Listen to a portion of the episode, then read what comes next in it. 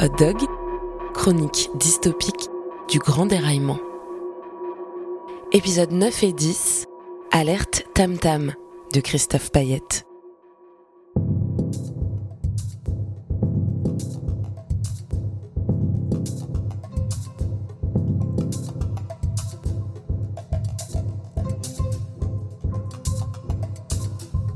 Mon phonomètre se met à beugler.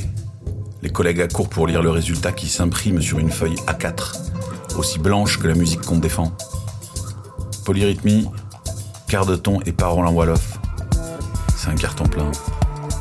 La structure du morceau mélange chant complexe, rythme subsaharien et gamme orientale. Avec un taux d'influence extra-européenne supérieur à 76%.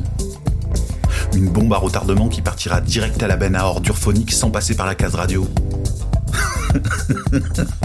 Une alerte tam-tam hurle l'autre.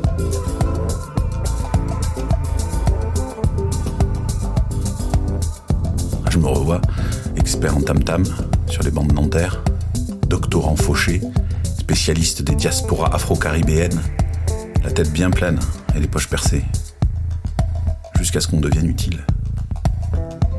L'éducation s'était faite dépouiller, la rééducation est devenue priorité le nouveau catéchisme méritait bien quelques billets.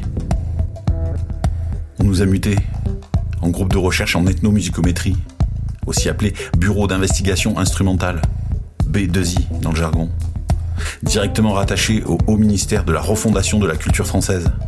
Mais notre objectif est clair, limpide. La recherche on n'en fait pas.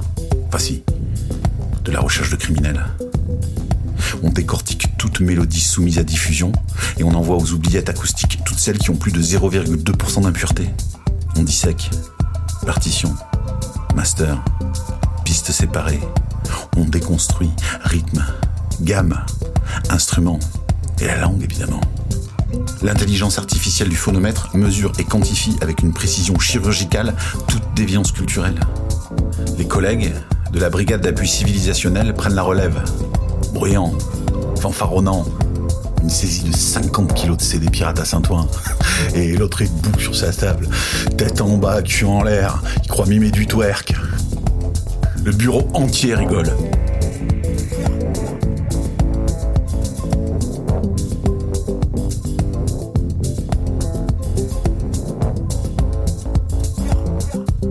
Moi, j'ai copié le morceau sur une clé.